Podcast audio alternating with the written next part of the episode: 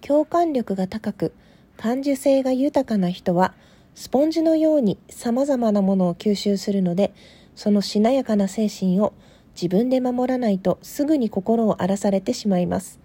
したがって自分の心の声を信じあなたの心の平穏を乱す人とは離れましょう。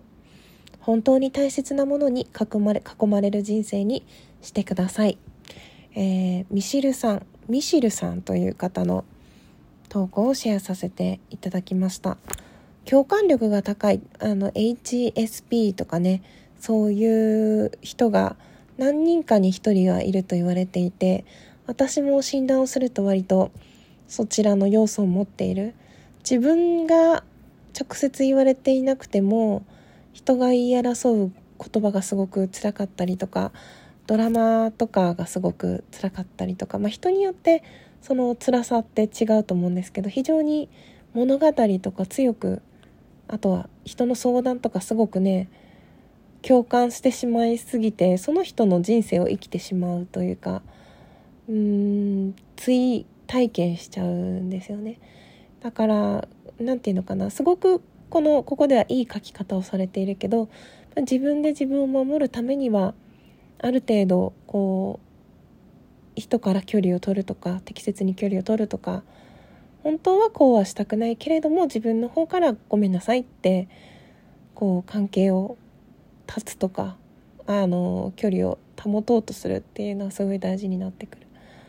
なんかそんな自分でも離れないで一緒にいてくれる人こそ自分の大事にすべき人だなっていうふうに思います。なんかこう自分で持てるものその物理的なものだけではなくて人間関係含めてそれぞれキャパシティが違うのでこう自分が内側に入れられる人数って本当はそんなに多くないんじゃないかなって思いました。うん。なんかこうやって SNS でねつながってくれる人のこともやっぱり抱える分には誰でもどこまでもっていうわけにはいかなくてどうしても自分の抱えられる範囲っていうのは決まってきちゃうんですけどだったとしても自分のことを大事に思ってくださる方には自分も同じように思いを返したいなっていうふうに思うわけですよね。それがあのお互い苦しくないように優しいものであるようにと祈っております。いつも聞いてくださってありがとうございます。最後まで聞いてくださってありがとうございました。それではまたね。